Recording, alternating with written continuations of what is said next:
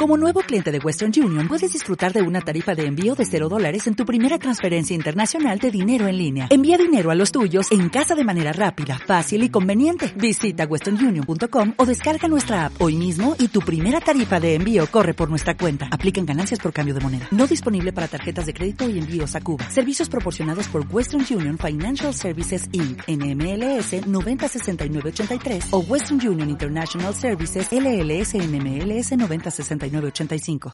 Ladies and gentlemen, let's get ready to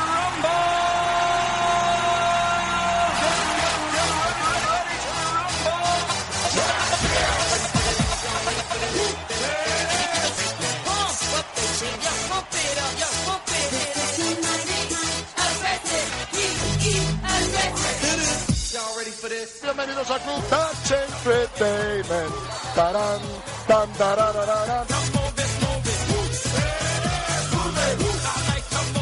Bienvenidos al club, bienvenidos a 10 Radio, bienvenidos a Ha Sonado, Ha Sonado, Ha Sonado. ¡Chof! ¡Ha sonado, Chof! ¿Qué tal, compañero? Buenas tardes. Buenas tardes, ¿cómo estás, Carlos? Pues bien, de lunes, ¿no? Sí, qué rápido se me pasa la semana. ¿eh? A, a mí de reconocer que este lunes me ha costado más, Carlos, porque venimos del mejor fin de semana de baloncesto de lo que va de año, que es verdad que llevamos muy poco, ¿no? Todavía nos quedan fines de semana por delante de, de este nivel, pero es que se ha juntado todo, ¿eh? Este, este fin de semana. Sí, he hecho, luego hablaremos más en ello, bueno, más de ello en profundidad, pero he hecho de menos un All-Star ACB. Se hacía un poquito antes en la Supercopa de, de España. De hecho, había veces incluso un año que se hizo un 3x3 que quedaba chulísimo. Me acuerdo un Elmer Bennett ahí Sí, con, hacían Rey- cositas, con sí. Luis Bullock, etcétera.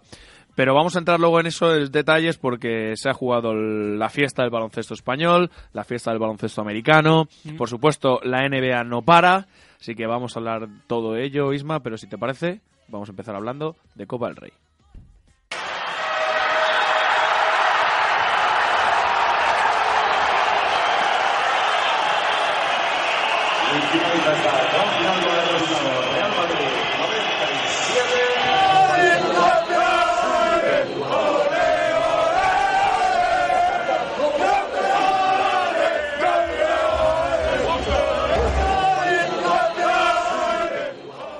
Campeones, campeones, gritaban los jugadores del Real Madrid. No podíamos empezar con otra cosa, Carlos. Yo vengo ataviado para la ocasión, ¿eh? pero podía haber venido vestido con cualquier camiseta de cualquiera de los equipos que han, que han participado, porque lo que tú decías, fiesta del baloncesto español, que ha coincidido eh, en esta ocasión con la fiesta del baloncesto, del baloncesto americano. Y yo te diré, creo que ambas podrían aprender mucho la una de la otra, Carlos. Luego, si quieres, lo hablamos. Sí. Y yo, yo te digo ideas, ¿eh? yo voy a hablar luego con Adam Silver y le voy a proponer cositas. Porque Escribimos un tweet porque nos escucha, ya va, a va a sabe. haber que decirle, oye Adam, tenemos que, tenemos que hablar, Adam, tenemos que hablar Vamos de, a reunirnos. de la Copa, porque además él mismo creo que tiene ciertas ideas que van en esa línea, pero sí, tenemos que hablar del Madrid, porque es verdad que no ha hecho a lo mejor la Copa más brillante, pero bueno, al final se la ha llevado y al final yo creo que eso es lo que hacen los campeones, ¿no? Que incluso en los peores momentos sacan el orgullo eh, y bueno, sacan, claro, jugadores que son diferenciales, ¿no? Como, como lo de Yul otra vez más, ¿no? Que ya no es noticia.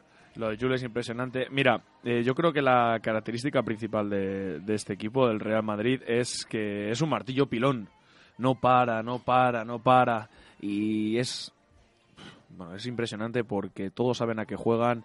No te hace el partido, el mejor partido, pero es que el otro equipo tiene que hacer un partido impecable para ganarle, aunque el Real Madrid no está al máximo nivel.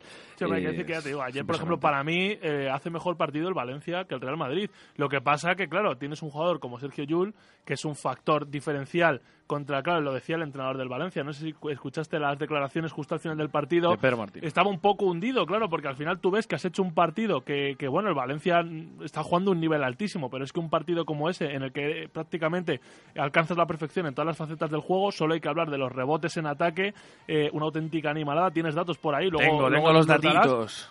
Eh, claro, y te encuentras con qué? Con que mm, cuando crees que tienes al rival contra las cuerdas, aparece, ¿no? Entra en, en ebullición Sergio Yul, como siempre, y te cuela esos dos triples, te roba un balón, eh, y claro, se acabó, ¿no? Desde ese momento, ¿cómo te recuperas anímicamente de un golpe así? Eh, es que, claro, contra eso no se puede competir. Vamos a hacer, Isma, un repaso de lo que...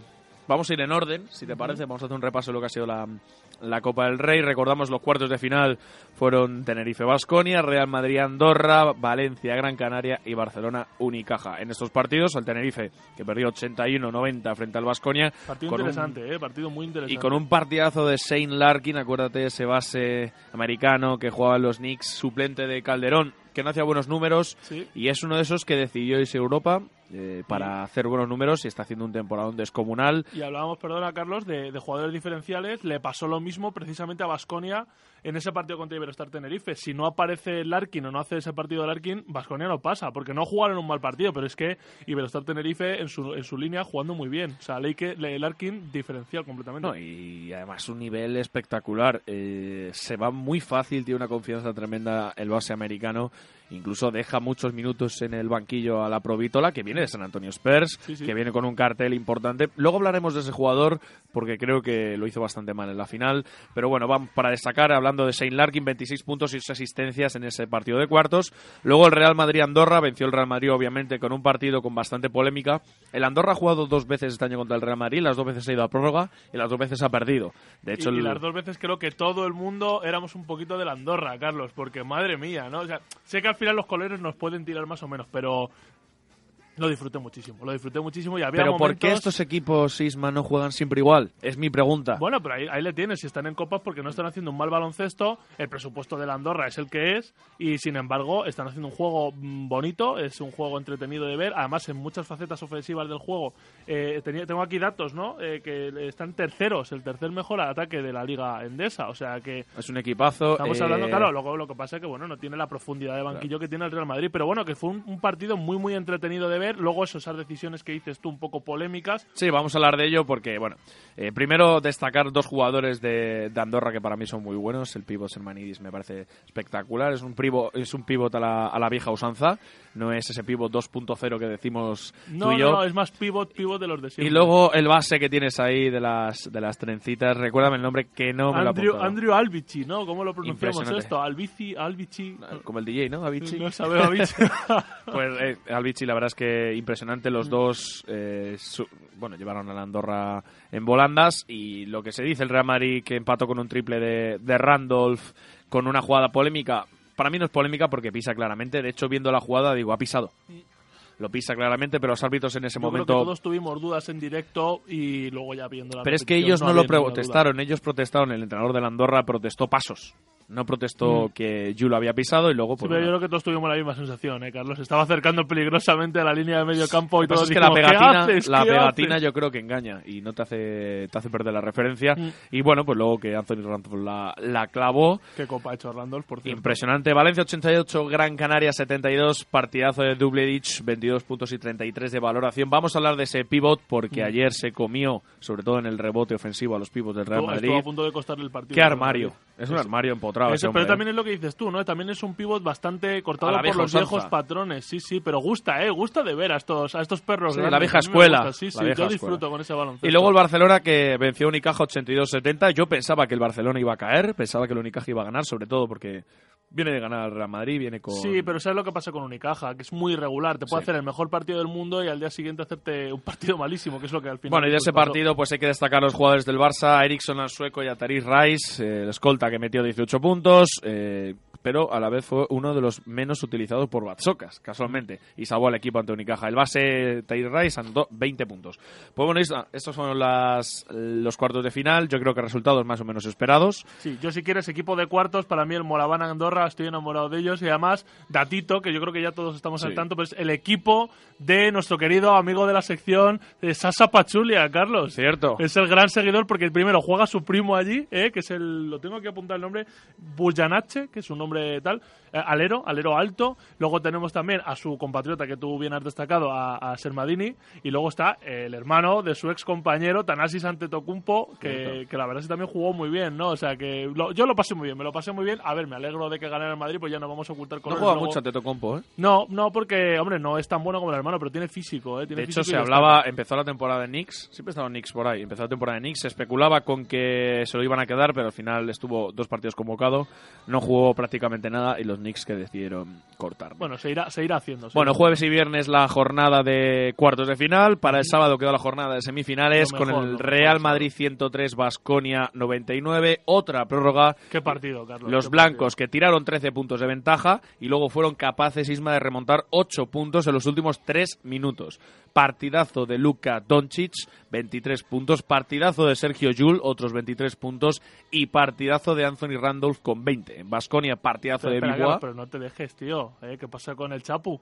Ocho minutos en pista seguidos. Yo lo del Chapu es que ya ni lo alma, menciono el porque alma, tío, además ha de dejado la un bigotito a competitividad. lo narcos que me encanta. Es Sí que tiene una pinta complicada, sí, sí. Eh, además es un bigotón grande. Es un bigotón, es bigotón, profundo. ¿eh? ¿eh? Sí, sí, sí. Pero lo, lo lleva con muchísima, con muchísima entereza ese bigote, ¿eh? Cualquiera no Hay una imagen así. que sale eh, que está Luka Doncic diciéndole, bueno, calmando Me encanta, me encanta. me encanta. a Andrés Nocioni. Y es que si te paras a pensar, Isma, y, a, y decíselo a todos nuestros oyentes, eh, Andrés Nocioni, nada más y nada menos, le saca 20 años Sí, sí, a sí, no, súper fan de ese momento, es tío. impresionante, 37 y 17 años. Pero tú te imaginas a otro jugador haciendo eso con el Chapu. ¿Eh? Tú te imaginas, porque al final el Chapu, eh, yo creo que la gente, o sea, yo no me atrevería. En un momento así caliente del partido, eh, Ch- Chapu, tranquilo, Es que relájate. Chapu te ¿no? enchufa. Hombre, ya te digo, además con ese bigote que Yo siempre he dicho, si pudiera entrevistar a un jugador del Real Madrid, entrevistaría al Chapo. ¿no? Tiene que ser muy, muy entretenido. Además, tiene, tiene pinta de ser un tipo majete, ¿eh? Tiene Un tipo Además, eh, le hicieron una entrevista, por eso enfrentarse a Basconia, su anterior equipo, cuando se llamaba todavía Tau, acuérdate. Sí, sí, el Tau Cerámica. No sé si viste la entrevista que dijo, yo me dejo el orto. Eh, dijo el orto por todos los equipos, y luego lo hice por Chicago, Sí, lo sí. hice por Tau, lo hice por Real Madrid, pero no por Sacramento.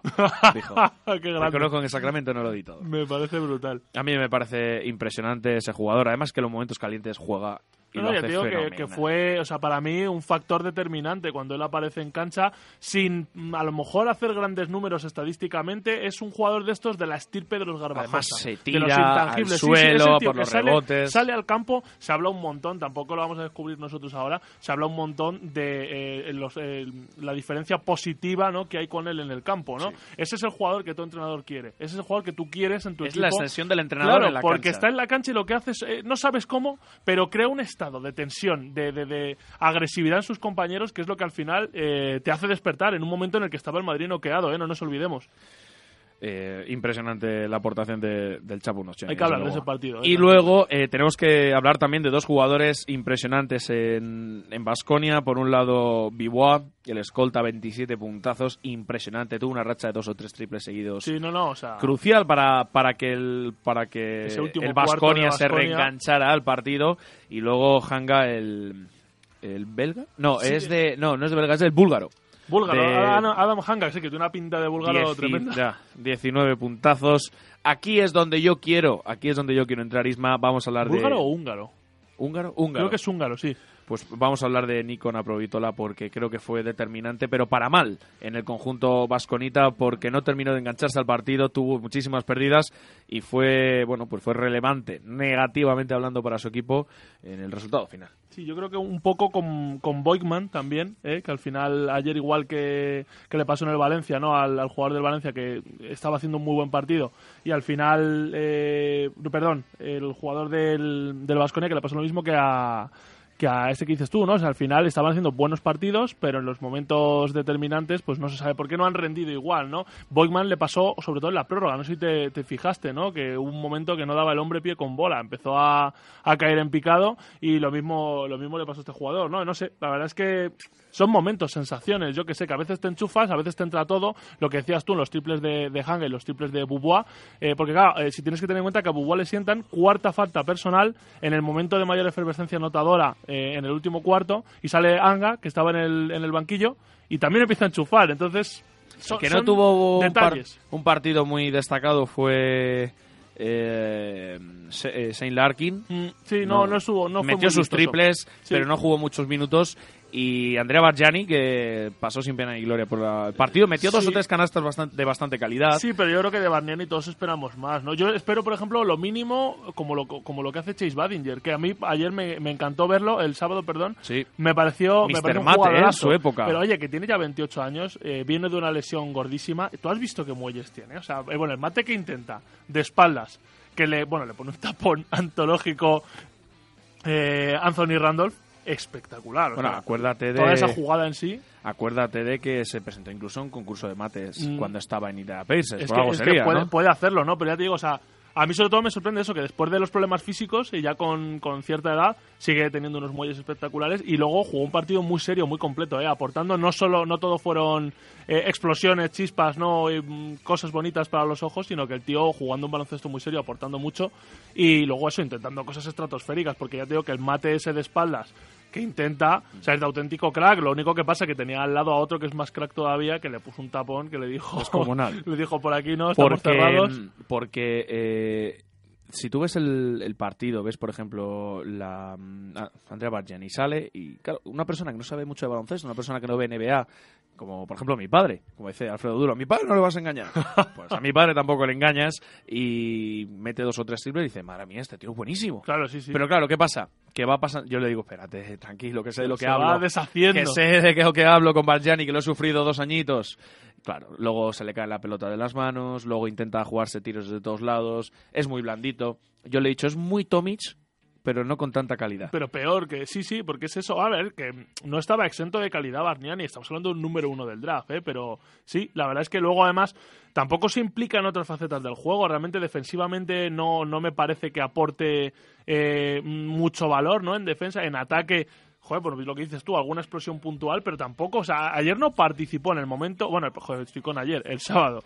Eh, en el momento de máxima efectividad en ataque de Basconia, en ese momento de arreón final que parecía que iban a, a mandar al, al, Real Madrid a la lona, Barniani no aparece. No. Estamos hablando de Bubua, estamos hablando de no Hanga. aparece, pero es que no aparece ni por la cancha. Por eso te digo que es que realmente no es un jugador, no es ese jugador que se esperaba que fuera a ser, eh, pues no sé, el jugador franquicia, ¿no? El jugador al que recurrir cuando el balón quema. Así que, pero vamos, hay que, hay que felicitar al Basconia, fue un partidazo. Sí, lo que estaba claro es que era con todo el respeto para el Valencia Basket, era la final anticipada. Sí, yo pienso lo mismo, pero Creo además que son es que superiores al Valencia es uno de esos partidos que, como se suele decir, está muy manido este tópico, pero es la realidad de los que crean afición. Lo que dices tú, no lo ve alguien como tu padre o como el mío, que tampoco es muy serio de No, a mi baloncesto. padre le gusta mucho, ¿eh? se, ve, se ve todos, pero sí es cierto que no conoce a tantos Claro, jugadores, sobre digo todo que- a los ex NBA de que lo veas como aficionado al deporte, yo creo que acabas enganchado y sobre todo, o sea, yo recomiendo, yo me lo he visto un par de veces, ¿eh? porque lo disfruté el sábado y, y ayer haciendo tiempo para, para que comenzara el All-Star, pues lo estuvimos viendo mi hermano y yo otra vez y he de reconocer que vimos más baloncesto en la repetición del partido que en lo que luego se vio por la noche, luego lo comentaremos, Sí, pero vaya pero viendo, sobre todo yo destaco ese tercer y último cuartos y la prórroga, eso es para ponérselo a todos los chavales de, de 11, 12 añitos. Si no quieren jugar después al baloncesto, después de ver ese partido, no, Es que no, no les va a gustar, no va a haber no pueden. manera, de verdad te lo digo, ¿eh? pero si alguien quiere engancharlos, que les ponga ese partido, porque fue Bueno, un clinic. bueno, Isma, y rápidamente ya para acabar con las semifinales, Barcelona 67, Valencia 76, el equipo Taronja que perdía 38-29 y firmó un parcial tras el descanso de 13-30. San Emeterio, Rafa Martínez, dos viejas glorias, dos jugadores esos de, de vieja escuela, los ¿Cómo mejores. gustan esos, eh? Luego ante Tomic, como siempre, 17 puntos, 15 rebotes, buenos números, pero insignificantes. No les da a para mi- más, no les a da mi para juicio. más. Y luego ya entramos en la final. Partidazo, seis y media, domingo. Eh, enorme partidazo del Real Madrid, enorme partidazo del Valencia Basket, Mm. 97-95. Digo, otra vez vamos a ir a la prórroga, no puede ser. No sé si alguna vez. Fíjate que yo tenía miedo incluso de que no había prórroga. Dije yo, ese fallo no La te última, lo puedes ¿no? permitir. Es que la última jugada tú no te puedes permitir. Eh, yo entiendo, y no vamos a, a denostar a, a Randolph, que hizo, bueno, ha hecho una. No, yo una creo que lo hacía brutal. bien. La idea no era mala, solo Pero que se quedó corto. Te y te precipitas, o sea, asegura. ¿va? Sí, Tienes si el, sacas claro, tienes el crono a tu favor. El, el- si se la pasas a un compañero cercano van a tener que hacer falta. Eh, pero bueno, que al final el partido se resolvió y ganó el Madrid como podía haber ganado el Valencia. Pero lo que queríamos era un partido igualado en el que los dos compitieran de tú a tú. Para mí el Valencia, lo he dicho antes, fue superior porque hizo un, un baloncesto mucho más completo. Pero el Madrid, aparte de Jules, tuvo ese componente que tiene el Real Madrid siempre, que es el no rendirse, a pesar de que el Valencia tampoco se ha rendido en ningún momento. El martillo pilón. Eh, es una cosa, contra eso no puedes luchar, ya te digo. Para mí, eh, son esas palabras del entrenador del Valencia nada más terminar la final, que estaba un poco, que no se lo creía, ¿no? Porque de repente es eso, aparece Yul cuando ya lo ves, porque ya lo estabas, estás dominando el rebote, estás viendo que te pones arriba, y de repente aparece Yul, dinamita el partido, dos triples, el robo. Además, dos triples de los suyos. No, no, pero, pero es que además el tío todavía tiene las narices, que me encantan unas declaraciones que he leído de Lasso, ¿no? Y dice, no, es que todavía le veo en la esquina, en ese tercer triple que se juega, que la verdad es que es una buena breva, pero que claro, que dice, ¿cómo le dices que no? ¿Cómo le dices Claro. que no se lo tire? Esto es lo típico que como entrenador, tienes el típico chaval que juega y las enchufa, yo suelo intentar, eh, como entrenador suelo intentar decirle, a ver, la has metido, está muy bien, lo felicitas, pero que sepas sepas que no era la mejor selección de tiro, con la cara que se te tiene que de vergüenza en decirlo, pero, pero oye, dices, es que la va, la va a enchufar. Entonces, claro, en ese momento contra, contra ese tipo de jugador en, racha no puedes, no puedes luchar. Claro, 10 puntos me parece que 8 puntos en un minuto hizo, Pues es que- eh, pero me quedé con un poco un sabor agridulce, Isma. Le hubiera dado el MVP a Luka Doncic. o a Anthony Randolph. Yo, yo estaba ahí, ¿eh? O sea, Luka Doncic por ascendencia, eh, sobre todo por el partido de Basconia, sin ninguna duda, cuando él sale en el segundo cuarto, revoluciona todo. Y en la final es verdad que hizo un partido quizá visualmente más discreto, pero hizo muchos intangibles. Yo lo comentábamos y tal viendo el partido. eh, es eso, está ahí, hace jugar a los demás y la visión de juego que tiene es una maravilla. Es ese momento en el que no ve nadie más el hueco, pero él lo tiene en mente y consigue dar el pase. Entonces igual fue menos vistoso. Pero ya te digo, yo sí, yo dudaba entre Jul, entre Doncic y entre Randolph. Pero es verdad que Jul... Tira eh, para casa el ser ese- español. Claro, ¿no? Y que además ese último cuarto en el que eres diferencial eh, contra Basconia en la prórroga, Claro. contra Andorra igual, eh, eso, eso es un valor De todas maneras, eh, hay que destacar algunas cosas antes de entrar en estadísticas propias de la final. Eh, ¿Cómo ha bajado en minutos la aportación de Rudy Fernández? ¿Cómo ha bajado en minutos la aportación de Felipe Reyes? Rudy ha pasado de ser el galáctico, por así decir, del equipo a los minutos finales ni jugarlos. Los juega Donchi, lo juega Jul, juega Taylor en defensa o si no juega Machulis. ¿Cómo ves la situación de Rudy Fernández? Pues mira, yo voy a romper una lanza a favor de Rudy Fernández, porque estando de acuerdo en lo que has dicho, porque es verdad que es, es así, es un hecho, también hay que decir, yo es que soy muy de intangibles, a mí me gusta mucho ese jugador que no se ve tanto, pero que hace un montón de cosas, ¿no? Pero ha, par- Y- ha cambiado un poco su estilo. Claro. Rudy, pero ¿por qué? Vamos a ver, tiene unos problemas de espalda brutales la temporada pasada, solo hay que ver la temporada que tuvo, eh, no pudo eh, estar al 100% en ningún momento, entonces es verdad que ha tenido que adaptar su juego, eso demuestra inteligencia y demuestra eh, saber táctico, porque él sabe dónde tiene que colocarse, dónde tiene que estar y qué puede hacer para ayudar al equipo sin ser el anotador que era, ni tener la explosividad que tenía en las penetraciones. Entonces, bueno, eso es de valorar, eso quiere decir que posiblemente sea un gran entrenador en el futuro y que de momento para lo que el Madrid necesita él cumple. Él dice, yo no puedo ser el jugador franquicia que, que tenía que haber sido, pero el físico no me lo ha permitido, os doy otras cosas. Mm, Bien, me, me gusta, me parece que es un jugador... Sí, porque es muy altruista, eh, podría ser mucho más egoísta. Bueno, estadísticas propias de la final antes de entrar en pues, otros asuntos. Eh, tiros de campo el Real Madrid tuvo un 56% y el Valencia un 52%, más o menos los dos igual. En dos puntos 68% el Real Madrid, que es una cifra bastante alta, 22 de 32 y el Valencia 60%. Eh, tiró 13 veces más que el Real Madrid y el Valencia. Tiró 45 veces. Digo, Entonces, un partidazo del Valencia, si es que al final lo que pasa es que él no estuvo muy regalado- acertado luego ahí de cara a canasta. De tres puntos, en cambio, el Real Madrid tiró 30 veces en- con un 43% y el Valencia Basket tiró 26 con un 38%. Tiro- Comentaban en la retransmisión el dato, ¿no? Eh, siempre que el Madrid mete 10 triples, gana, Gana, ¿no? el partido. Hombre, ¿no? normal. No sé si tienes ahí el dato, pero ¿cuántos triples metió? Eh, 13 de 30. Pues ya lo tienes. Seguimos. El Real Madrid en cuanto a tiros libres, yo creo que aquí fue otro factor diferencial. Solo falló 3, 14 de 17 y el Valencia falló 7, 11 de 18. Al final se echan mucho de menos eh, pues esos tiros libres que se fallan. En rebotes, el Real Madrid 23, el Valencia 39. Pero es que la primera parte del Valencia en rebote ofensivo, Isma, fue tremenda. Y la, y la segunda es que, eh, claro, el miedo que, que tiene todo aficionado al baloncesto en ese momento es que al final, claro, bueno, miedo, quiero decir, eh, al final el, el equipo que está dominando el rebote, todos sabemos que esta faceta del juego, quien, quien se hace con ella se suele hacer con el partido. Y ya te digo que al Valencia le faltó, eh, pues nada, una vueltecilla de tuerca más, porque es verdad que lo dominó, sobre todo en la segunda parte me pareció espectacular. O sea, había momentos que eran hasta tres y cuatro segundas acciones después de tiro. Entonces, contra eso, claro, al final ves que el partido se te escapa. Bueno, y luego te traigo detallitos antes de la publi, Los- que nos los vamos- toquecitos. los toquecitos últimos de, de magia. Eh, te traigo algunos, por ejemplo, los cinco años de Pablo Lasso al frente del banquillo, quitando esta última final, ha sumado eh, 16 finales y de esas 16 finales ha ganado 12. Son tres ligas, cuatro copas del Rey, una Euroliga y dos de ellas son finales que ha perdido, una Copa Intercontinental y tres Supercopas. Ha ganado los mismos títulos Pablo Lasso que el Real Madrid los anteriores 30 años a llegar él. ¿Te acuerdas Seguimos. cuando llegó? ¿Eh? Este, este no va a durar nada, lo van a echar en dos días. Seguimos con 299 puntos en tres partidos. El Real Madrid es el campeón más anotador en 30 años. Además, los 192 puntos de la final suponen la tercera máxima anotación de un partido en un trofeo del CAO. Pablo Lasso ha logrado en el Buesa su quinto título en el torneo del CAO, cifra con la que iguala a Aito García Reneses como el entrenador que más Copas del Rey ACB ha ganado, si bien hay que decir que Aito ha disputado 22 ediciones y Lasso solo 7. Número porcentaje. Seguimos, Lasso ya es el tercer entrenador con más victorias en las fases finales de Copa del Rey, 16, igual en el ranking histórico de entrenadores a Xavi Pascual y Lolo Sainz, aunque el técnico blanco ha necesitado muchos menos partidos, solo 18, es decir, tiene 16 de 18. De hecho, Lasso es el entrenador con un mejor porcentaje de victorias en la Copa entre todos los que al menos han dirigido en dos ediciones. Vamos, que te gusta Pablo Lasso, ¿no? Por Carlos? último, me gusta, me encanta. Antes de hablar ¿eh? de un detalle último de Felipe Reyes, Andrés, vamos a poner el corte. Por la mañana he sido padre y por la, por la tarde noche campeón de Copa del Rey. Esto es algo que, que muy poca gente lo puede decir. Sí, lo hay que es una... Pues ahí, ahí estaba. Pues llegó a tiempo de disputar la final de Copa, fue duda hasta Oye, que última fue hora. titular, eh, ojo. Atende- es que nació su hijo, su hijo Axel, como Axel Herbel, ¿te acuerdas de aquel? Oye, cómo me gustaba. Exjugador del Real Madrid, actual jugador del Bilbao Basket, pues ya suma siete, seis títulos coperos con los Sí, que igual iguala a Juan Navarro, Carlos ¿no? Navarro. Los compañeros de generación son los jugadores que más Copa del Rey han logrado en esta era ACB. Además, Felipe Reyes también ha igualado al escolta azulgrana como líder histórico en partidos disputados en la Copa del Rey.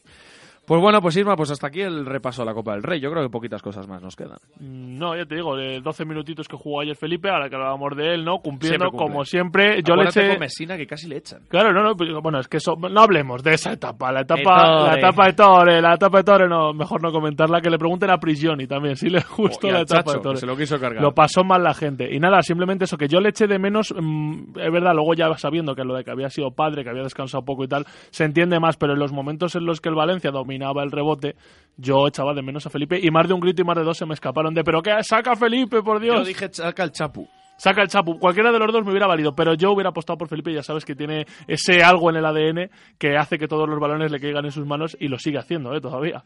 Bueno, Isma, pues hasta aquí, como hemos dicho, el resumen de la Copa del Rey, así que nos vamos a ir nada, tres minutitos a la publicidad y volvemos a hablar de otra fiesta del baloncesto, esta vez del All Star Weekend.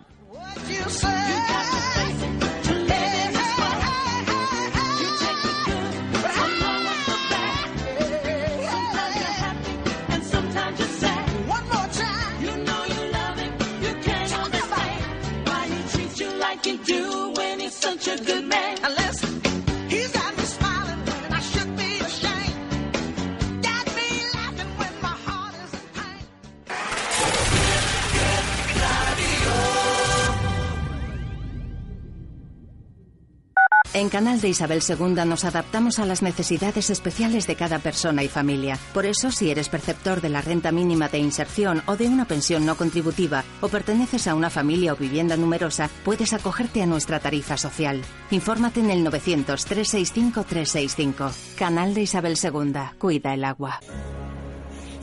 Algo está cambiando. Quieres volar. Quieres desafiar la gravedad. Aceptándote a ti mismo. Traspasando los límites impuestos. Pero tienes miedo. Yo veo tu esencia. Confía en ti. Cierra los ojos y vuela.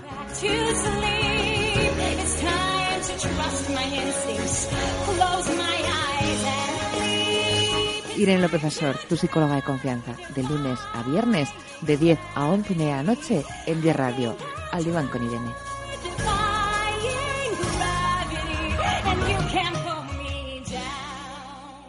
¿Sueñas con viajar? Descubre el mundo con Viajes Cuoni, especialistas en viajes a medida y lunas de miel. Las mejores ofertas para viajar a Asia, América, África, Maldivas. Elige tu destino ideal entre www.cuoni.es. Viajes Cuoni. Más de 100 años haciendo realidad los sueños de millones de viajeros. Pues nos gustaría hacer un viaje y comprarnos un coche nuevo, pero no podemos meternos en tantas cosas. ¿Conoces Aizan Credit? No. Aizan Credit te facilita las operaciones financieras que necesites de forma personalizada. ¿Tienes el teléfono? 900-101-854. Aidan Credit. Infórmese de cómo pueden ayudarle a solucionar sus problemas financieros. 10 Radio.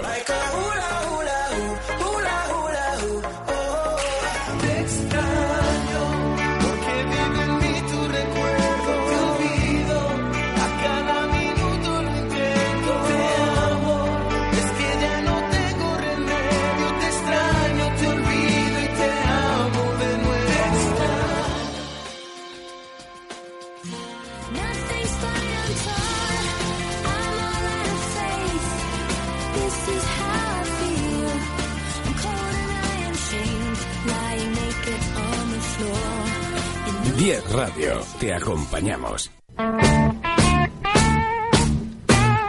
Hola, soy Carlos Iribarren y os espero en Hoy Toca, cada viernes de 4 a 6 de la tarde, un monográfico con la historia, las anécdotas y, por supuesto, con las mejores canciones de los grupos y solistas del rock más importantes, bueno, del rock, del pop y de lo que surja. Hoy Toca, en 10 Radio.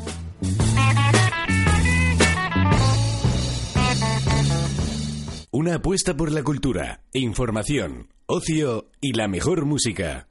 10 Radio.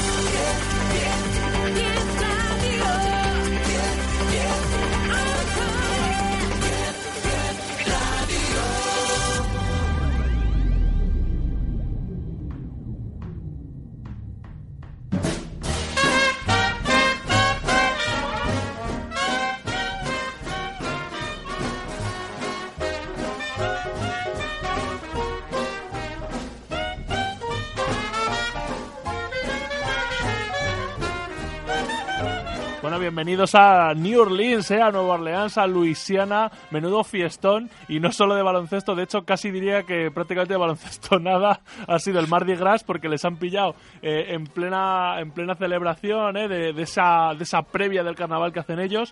Eh, y bueno pues yo creo que ha habido eso más holgorio fuera que dentro de la pista. Como veréis amigos y amigas y Carlos no y, y Andrés en los controles que no te hemos saludado eh, todavía eh, pues digo que como veréis no vengo muy contento con el All Star primero porque me he tenido que quedar toda la noche despierto viéndolo lo que solía ser un placer se ha convertido en un suplicio qué noche más larga Carlos Oye, eh, voy a decir una cosa. Tengo que recordar redes sociales que Ah, lo vamos bien, a hacer bien, ahora perfecto, mismo. Pero antes, acabo de poner hashtag Anthony Davis y me ha salido la cara de Anthony Davis en el hashtag. es impresionante, te lo voy a enseñar porque es una chulada. grandísima ahí la ceja ¡La ceja! la ceja Vamos a la de la ceja porque tiene copyright eso. Hay que meterle un poquito de, de segadora a, esa, a ese entrecejo ya. Bueno, 646878007 es el WhatsApp, 915222097 es el teléfono fijo, arroba barra baja 10 radios el Twitter, 10 radios la página de Facebook y 10 barra baja radio con el arroba delante es la página de Instagram. Y el teléfono del cejero es para Anthony Davis, para recomendarlo, Isma. Me encanta, me encanta. Eh, a ver, sí, protagonista, ¿no? Protagonista ayer, pero vamos a ir por pasos, vamos a ir por pasos porque ha sido un fin de semana largo. Eh, a ver, nos lo hemos pasado bien, ¿eh? Tampoco vamos a venir aquí, oh, qué suplicio. Está feo que yo diga que me parece un rollo descomunal el partido. Eh, sí, yo lo iba a decir, de hecho, mucho menos elegantemente, así que gracias, Carlos, por, por refrenarme, ¿no? Pero es lo que te digo, a ver, que tampoco pasa nada, ¿eh? que lo hemos pasado bien, ha sido un fin de semana mm, de fiestón de baloncesto, lo bueno ha sido eso también, ¿no? Que teníamos la copa que llenaba eh, el hueco dejado, ¿no? Por el baloncesto NBA, y luego teníamos el All-Star por la noche, que era más holgorio, que al final, si te juntabas con unos amigos y unos buenos pertrechos, algunas viandas y, y el digestivo, ¿eh? Que me gusta Uno- a mí. Unos refrescos. Claro, de unos refrigerios, ¿no? Eh, pues eh, se te hacía la noche, se te hace la noche mucho más amena. Te dormiste, eh, ayer me dormí, me dormí, el ojito. pero me desperté justo a tiempo para no perderme nada. Yo, yo tengo programada la alarma, Carlos, para despertarme en el último cuarto, pero no voy a negar que lo hago hasta los partidos de temporada regular, ¿eh? Porque todo pasa al final. Lo bueno, se deja lo bueno para el final. Yo tengo un amigo que dice, de la NBA me veo la segunda parte. Y hace, y hace bien además eh, porque es eso, la primera parte... Pero bueno, me voy a meter en materia. Vamos a ver. Viernes. Ay, me gusta esta cancioncita que has elegido. ¿eh? Hombre, un poquito de... De jazz callejero. de claro, es que además te los imaginas ahí. en pro- de eso que. Sombreros, ahí todos moviendo los los collarcitos sí. estos de colores, Eso tal. es, eso es. Sí, sí, sí. Eh, a ver, es verdad, había fiestón en, en Nueva Orleans. Mm, ¿Cómo se nota, eh? Decían, sí, sí, venido. Porque no sé si sabes, Carlos, que al final se habla más de las fiestas que hay alrededor del All-Star que del propio All-Star. Los jugadores están más preocupados de ver luego dónde se van a ir de Holgorio. Y por lo visto, hay una fiesta eh, que yo esto no, no lo sabía, me he enterado hace poco, resulta que Michael Jordan, su cumpleaños suele caer siempre, eh, salvo salvedad y tal, en el All-Star, en el fin de semana de las estrellas. Y por lo visto se va a la ciudad donde se esté celebrando y monta una fiesta que, bueno, claro, pues todo el que es alguien en el mundo del Creo que baloncesto tenga NBA, problemas de va. dinero para montar una fiesta. No, no, ya te digo, yo creo que se montó su propio Mardi Gras. ¿no? Entonces, tantos preocupados de a ver dónde van a ir cuando acaben la pachanga, Carlos, porque esto es como, nos vamos luego a tomar unas cervezas después de la pachanga. Bueno, es que pues no es fácil elegir un sitio porque te la estás jugando. Tienes que poner de acuerdo, ¿eh? Y no es lo mismo a lo mejor. Son lo que 23. quieres. Claro, y, lo- y y luego, pues a ver, Durán y Westbrook no se van a poner de acuerdo a dónde van a ir, ¿no? Tienen que ir las madres, ¿eh? Wanda y la madre de Westbrook, que por lo visto estuvieron Wanda juntas. Metropolitana, ¿no? Sí, hicieron, sí, sí, hicieron ahí un selfie. Creo que van a ser patrocinadoras del nuevo estadio. Lo de Wanda es por la madre de, de Kevin Durant. Querida Wanda, un pez llamado Wanda, qué película, Carlos, ¿eh? Gran película. Bueno, eh, pues nada, viernes eso, que teníamos el primer plato eh, de este All-Star, el Rising Stars Challenge, que es el partido de los novatos de toda la vida, ¿no? Que diría Guille Jiménez, nuestro, nuestro A mí me gustaba cuando patrón. iban todos con la camiseta de esos equipos. Ese caos. Te diré, te diré una cosa, ahora que hablar de camisetas. Eh, me gustaron más las del viernes que las del domingo, todo hay que decirlo, ¿eh? Las del domingo eran muy feas, pero bueno, La eso... gris esa... Es que la roja no gris estaba ahí, mal. gris marengo, eso... No, era negra. La- las, del, las del Racing Stars eran rojas, rojas y como azul oscuro, Sí. negro. Estaban bien, no estaban mal. Pero bueno, pues eso, teníamos el primer plato. No vi el partido ese de los famosos porque no conozco a la mitad de los famosos. Hicieron que un van. manequín. El manequín, sí, madre mía. Eso, pues otro, Cuban al mando. otro de los puntos importantes. Cuban creo que, que desafió a Donald Trump. Me gustaría ver un uno contra uno de esos dos en una cancha Te de yo que baloncesto. empatan a cero. Tenía que ser para verlo, ¿eh? Empatan a No sé, cero, Cuban el tío tiene pinta de jugón, ¿eh? Yo le veo, no sé. Habría Sí, que igual verlo. se hace fuerte en el poste. De ese, de ese partido yo daría, daría una idea que a decir es, que es un muro, pero- es, es- es muy de baloncesto defensivo, se llevaría bien con Mesina, ¿no? Sí. Eh, no, pues te digo que en ese partido de las estrellas, que participó, por ejemplo, Chocolate Blanco Williams, vi a, a Byron Davis por ahí en el, Malik- en el Challenge, que yo propongo, eh, Adam Silver, que luego te voy a dar más ideas, yo creo que lo que deberían hacer, Carlos, es un partido de veteranazos, ¿eh? Ahí en vez de, de tanto famosete, llévate a las estrellas de toda la se vida. nos rompe alguno, Isma, pero hombre, ¿eh? pero si juega Paco Bullo, eh, que he visto que le entrevistaste el otro día, eh, juega ahí en el Bernabéu, en el partido ese de amigos de Ciudad de todos los años, ahí puede jugar todo el mundo. que- Pero juega como se tire dos veces.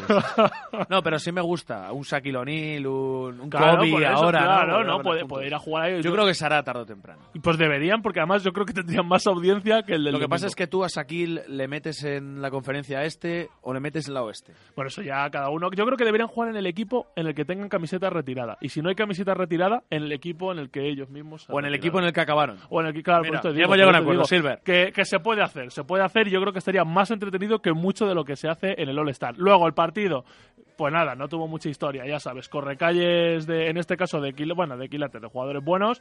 La primera parte estuvo bien el formato este que hacen, me gusta ese rollo de Estados Unidos contra el resto del mundo, que me recuerda mucho a estos videojuegos, ¿eh? Cuando jugábamos, yo que Sí. sé, el típico NBA Live, cuando todavía estaba de moda el, el equipo del resto del mundo, ¿no? Pues me gusta este formato, parecía que a lo mejor podía darle más competitividad, al final no hay más Pero competitividad. ganamos. Pero ganamos, efectivamente. Eh, ah, bueno, el resultado sí no lo he dicho. Eh, el mundo 150, Estados Unidos 141. O sea que ya estará Donald Trump redactando nuevos decretos para empezar a prohibir el nacionalidades. ¿no? Por eso. Pero bueno, eh, ya te digo, el partido no tuvo mucha más historia que esa. Eh, me gusta también el formato de dos mitades de 20 minutos, Sí. rollo old school, y al final los últimos- universitario, ¿no? Sí, mucho, mucho más de ese estilo. Y luego al final, los últimos seis minutos, eh, pues bueno, fueron un poquito más competidos. Se ve que se picaron un poquillo, pero vamos, tampoco una cosa espectacular. Destacar a Jamal Murray, que yo no lo tenía muy fichado este jugador de Denver, que no venía jugando tampoco en exceso, creo que unos 20 minutitos. Se destapó como triplista. eh, se destapó como triplista. Y bien, o sea, el tío no paraba de enchufarlas, así que a lo mejor después de esto en su franquicia le empiezan a dar más galones, no lo sabemos. 36 puntazos al final, metió 10 triples, o sea que muy bien, muy interesante este jugador. Eh, Daimiel en la retransmisión lo dijo varias veces que a él le parecía que tenía mimbres de, de ser gran estrella en el futuro. Eh, desde luego, muy entretenido de ver, vistoso. Y nada, presencia española, Abrines, Billy Hernán Gómez, Abrines 1 de 4 en triples, pero bueno, al final los números no son lo que importan. Billy eh, machacó una liup que le pusieron, dando alguna asistencia bonita. Bien, no yo les vi... Lo mejor fue el avión privado con el que se fue a Nueva Orleans con Porzingis. se fueron, se fueron bien cómodos, ¿no? Eh, supongo que estarían preocupados, sobre todo Billy, porque le habían jorobado el fin de que tenía montado por las montañas rocosas con su hermano y con Ricky, que creo que iban a hacer una, un road trip de estos buenos.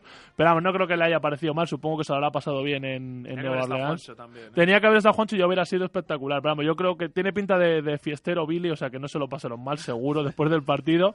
Y nada, pues bueno, el partido este Rising Star Challenge, eh, pues eh, ya te digo, sin más historia que esa, destacar Jamal Murray y poco más. Luego la presencia española, ya te digo, muy integrado, yo les vi en el banquillo muy de risas y es eso, que estoy convencido que después del partido ahí se fueron todos, eligieron el sitio sin problema y, y continuaron con la fiesta después. Así que como ves, poco baloncesto y para mí lo mejor de la jornada del viernes, las gafas estilo Janis Joplin que llevaba Westbrook en la grada. Espectacular, me encantaban. Sabes que Westbrook es un poquito el Dani Alves del baloncesto en cuanto Tiene, a look se refiere. tiene unos estilismos, pero espérate porque el sábado también hubo estilismos. ¿eh? El sábado, noche de concursos, tradicionalmente la que más ha gustado.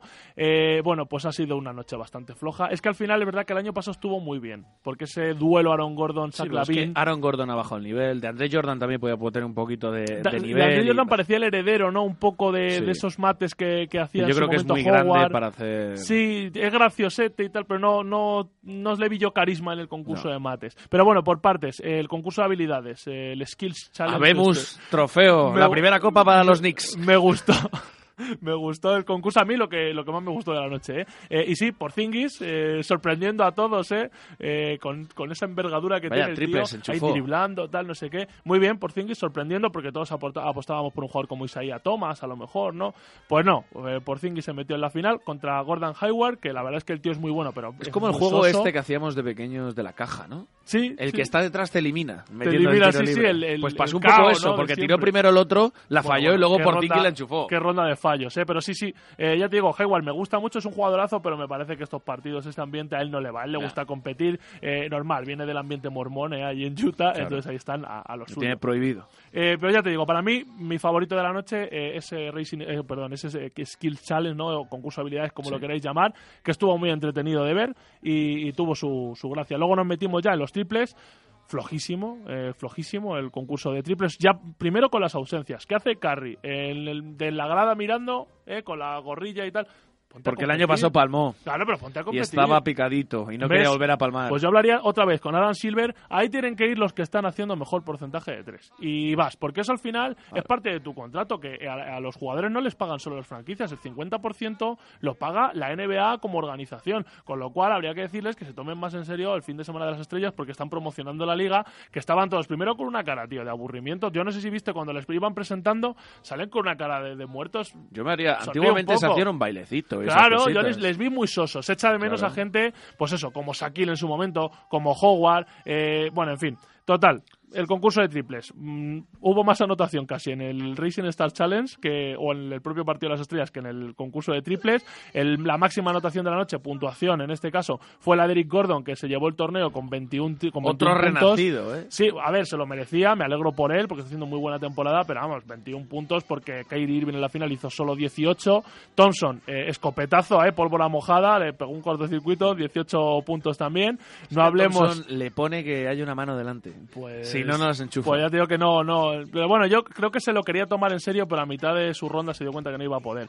Pero bueno, eh, sin más, o sea, el concurso, pues vale, nos entretuvimos un rato, al final es verles tirar rápido, no está mal, pero vamos, eh, yo lo que te digo, yo lo que haría es coger mejores porcentajes, van obligatorios y competimos de verdad. Pero bueno, y luego ya, concurso de mates, pues un poquito la tónica general de la noche, muy descafeinado, mm, concursantes eh, bastante sosainas, lo que te digo, yo eché mucho de menos eh, más carisma en la cancha, yo pensaba que de Andre Jordan, eh, que ya sabes que es famoso por los memes que le hacen con sus jepetillos Sí. y tal, iba a poner un poquito más de, de gracia, pero nada, su mate sobre la mesa de DJ, pues es el más recordado de la noche quizá por lo de la mesa de DJ, pero tampoco era un mate excesivamente complicado. Luego hay que reconocerle, eso sí, es un hombre con mucha envergadura, muy grande, que es muy, que es bueno, que tiene su plasticidad y hace mates bonitos, pero vamos, tampoco nada del otro mundo. Gordon, lo que dices tú, completamente fuera, no le salieron las cosas, lo del dron no estaba mal pensado y no es fácil de hacer, No. pero al final eh, tantos intentos siempre suelen deslucir, le quitan ritmo al concurso y al final se te acaba haciendo largo. Y luego los finalistas, eh, eh, el jugador este de Phoenix Suns le vi demasiado sobraete en momentos puntuales, eh, me pareció un poco, a mí me dio la impresión eh, de que se venía muy arriba sin tampoco, que no es malo, eh, haciendo mates, ojo, que no se me malinterprete, porque, o sea, hizo mates buenos y tal pero no para mí no dio el, el nivel de lo que tiene que ser un concurso de mates. Eh, lo que digo, Derrick Jones Jr. es este jugador de Phoenix que apenas está contando realmente luego en la temporada regular y eh, Glenn Robinson tercero, el ganador. Eh, bien han tenido que hacer las cosas para que haya un tercero de la dinastía, ¿no? Glenn Robinson y bueno, pues sí que hizo indiscutiblemente no como el año pasado que teníamos más dudas, más dudas este año el mate que hizo fue el mate ganador. Eh, el trenecito lo he bautizado, se pusieron todos ahí, animadora, coleguita y mascota, todos juntos, balón arriba y nada, lo saltó el trenecito, un salto complicado, un mate bonito, plástico, pero yo creo que, que no van a ser mates que queden, que perduren, que durante años estemos recordándolos, ¿no? Como pueden ser algunos de los del año pasado, o por supuesto por los de Vince Carter, los de Jordan, los de Dominic Wilkins, que, que son los que todos eh, yo creo que echamos mano. Eh, y nada, como apunte diré que yo creo que se puso muy de moda el rollo trenecito, porque también lo hizo el Derrick Jones este Junior, ¿eh? también puso ahí Sí. y tal, y luego hizo el tótem, o el, no sé cómo llamarlo, que puso a la, a la amiguilla esta suya y le- al compañero, los puso ahí a la chica caballito del, del chico. No es fácil ese, ¿eh? Ese, ese me gustó mucho, empezó fuerte. La del grup, la de la groupie en el concierto, ¿no? Sí, sí, sí, además que sí, eh, que estoy aquí, ¿no? Se, tenía que haber quitado la camiseta, no la dejaron. el sujetador, Y ¿no? hubiera sido más espectáculo eh, en el concurso, pero bueno, ese mate estuvo bien, ya te digo, lo destacaría, el caballito, el, el tótem o lo, como lo queramos llamar, y el trenecito de, de, de Glenn Robinson tercero. Y nada, y para terminar, por la noche de, de ayer, la madrugada, que ya te digo que me costó horrores mantenerme despierto, pero lo hice gran parte del tiempo, pues nada, eh, el partido hay que decir poco, la verdad. Empezaron como siempre, correcalles, algunos no acaban ni sudando. Habría que decirles, por lo que te digo, ¿no? que se lo tomen un poco más en serio. Habría que tomar decisiones, Carlos, hay que cambiar el formato. Me parece un Hay que hacerles competir. descomunal. Se hace, se empieza a hacer largo y para los que ve- los que lo vemos a este lado del, del Atlántico, pues se hace más largo porque claro, ya te pilla cansado de todo el día, ¿no? Entonces te tienen que dar un aliciente para, para disfrutarlo. Pero bueno, eh, al final el marcador lo dice todo. El este 182, el oeste 192. Eh, pues imaginaos, ¿no? Las defensas fueron brillantes, eh, defensas excelsas. Eh, pues nada, sí, al final luego récord de puntos en un All-Star para Anthony Davis, que le, mira, le han puesto el loguito este de la ceja en Twitter, ¿no? 52 puntos, supera a Will Chamberlain, pero es que, es que no le defendían, es que se apartaba, le dejaban Al final se dejaron. Y al final se pusieron a jugar para él desde, desde toda la segunda mitad. Y cuando Westbrook, que para mí también fue uno de los grandes momentos de la noche, se enchufa, se acalora, ¿eh? se empezó él mismo a abanicar porque enchufó dos o tres triples seguidos. Vale, y le cambian. No jugó en todo el último cuarto, si no me equivoco. Y nada, pues todo balones para Davis y que siga sumando. A ver, yo creo que la idea era que no volvieran más a Nueva Orleans porque los últimos 10 años han hecho tres All-Stars allí y la gente ya se ha cansado un poco y han dicho. Se lo conocen de memoria MVP, los- claro, claro, los darle el garitos MVP, de la zona. que algunos tienen ya pases VIPs en los clubes. Les conocen por el nombre.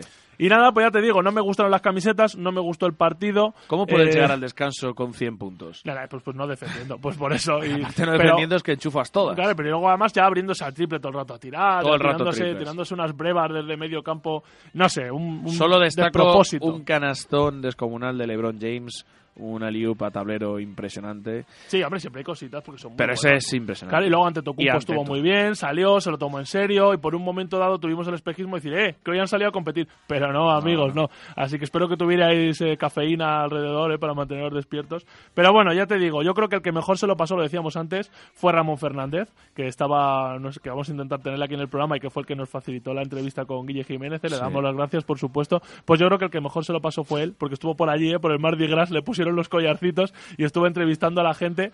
Y nada, pues ya te digo, yo creo que la fiesta estuvo fuera del pabellón. De hecho, en el Racing Star Challenge hay que decir que había más gente fuera que dentro en el propio pabellón.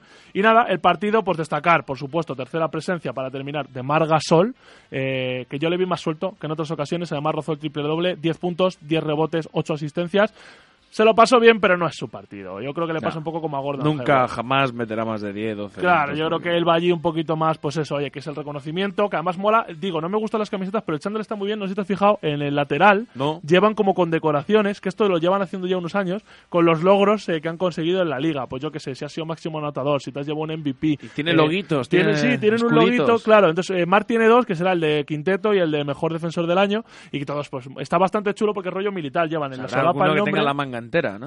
Claro, sí, sí, bueno, veías el de Lebron. Lebron tiene todo a la manga llena de, de las condecoraciones, las medallitas. Y me parece una idea chula, pero ya te digo, el diseño no era muy bonito y para ser el último año que Adidas eh, pues sponsoriza o se encarga de las equipaciones de la NBA, no se le recordó ese gris ¿Este es el marengo. último, no queda otra temporada? Eh, creo que este es el último, el último que van a vestir a, a las estrellas, así que el gris marengo ese no será muy recordado. Pero la idea de las condecoraciones me sigue gustando y yo no hablaría más del All-Star, Carlos, porque tampoco Ya pasó hemos hablado más. de, de todo. Pasó todo fuera. Así que, como hemos dicho antes, aunque haya All-Star, aunque haya Copa del Rey, siempre hay fichajes, siempre hay rumores. Así que, Andrés, que suene carra.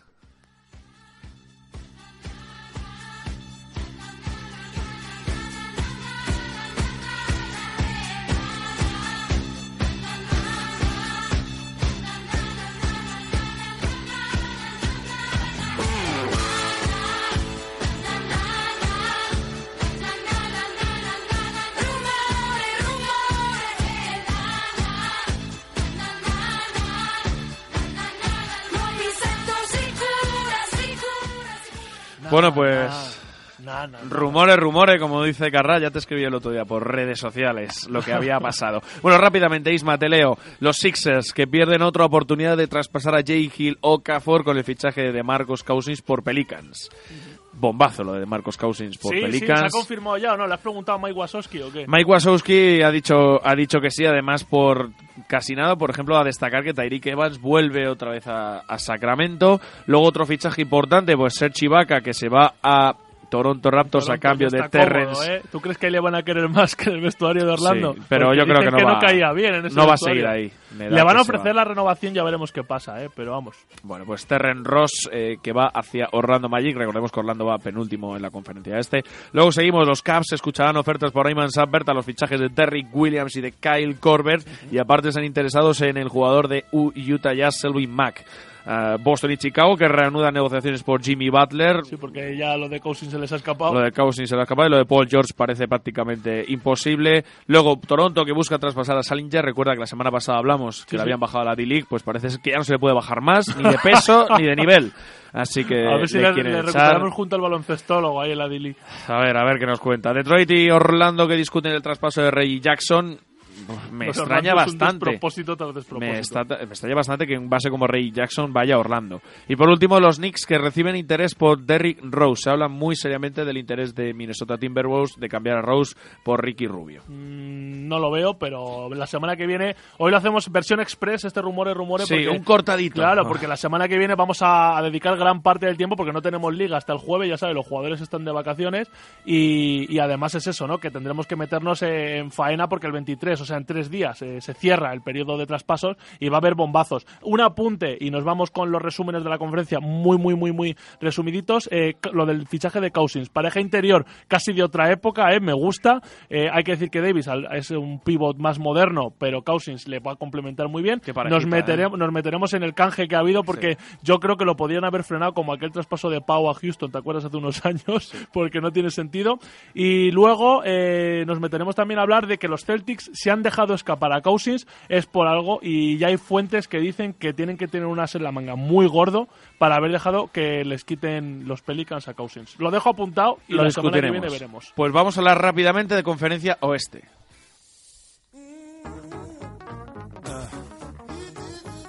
Wicked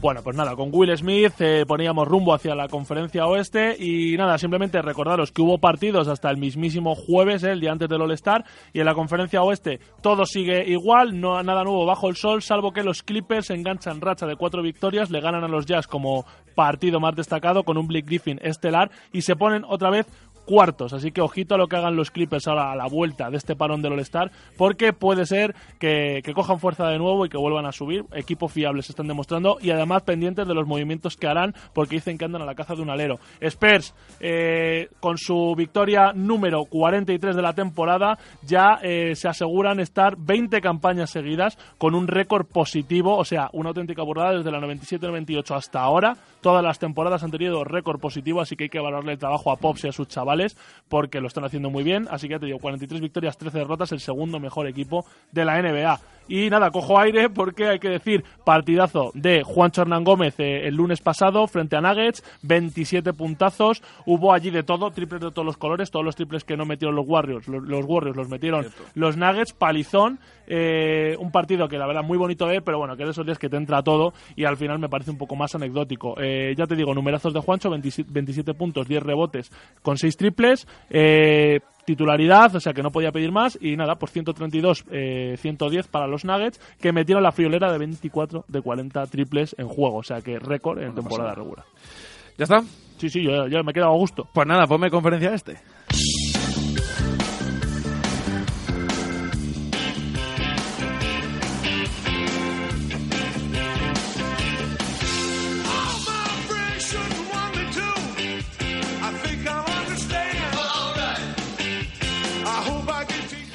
Bueno, si suena Shaquille O'Neal, quiere decir que vamos a hacer resumen a la conferencia este. Ismael, lo mejor de los últimos 10 partidos. Los de arriba lo demuestran. He puesto como titulitos, subtítulos. ¿Cómo lo mejor, los de arriba lo demuestran. Llevaban muchas semanas sin demostrarlo porque estaban con un balances incluso negativos.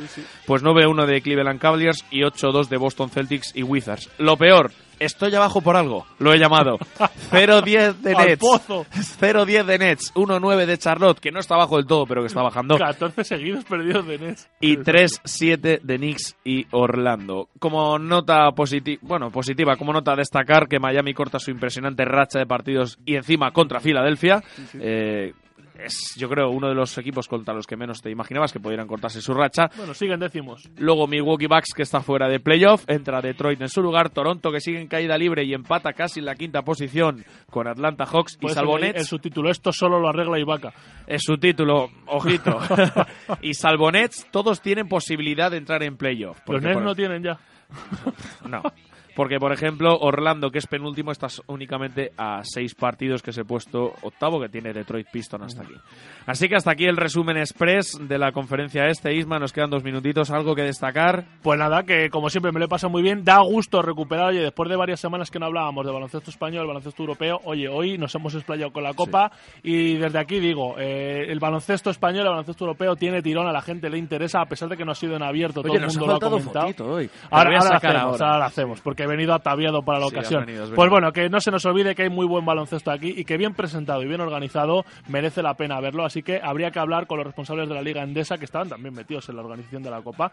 Bueno, pues hay que buscar algún remedio para la Liga Endesa para que enganche más porque está demostrado que si se presenta bien y si se organiza bien, a la gente le apetece ver baloncesto de aquí. Bueno, pues yo he sacado una nota en clave en este fin de semana de Copa del Rey, es que Luka Doncic va a ser número uno del draft de 2018 sin lugar a dudas. Ya pueden jugar muy bien al baloncesto americanos para estar por delante de él, así que es una pena porque le vamos a perder el baloncesto europeo, pero le vamos a tener en el americano.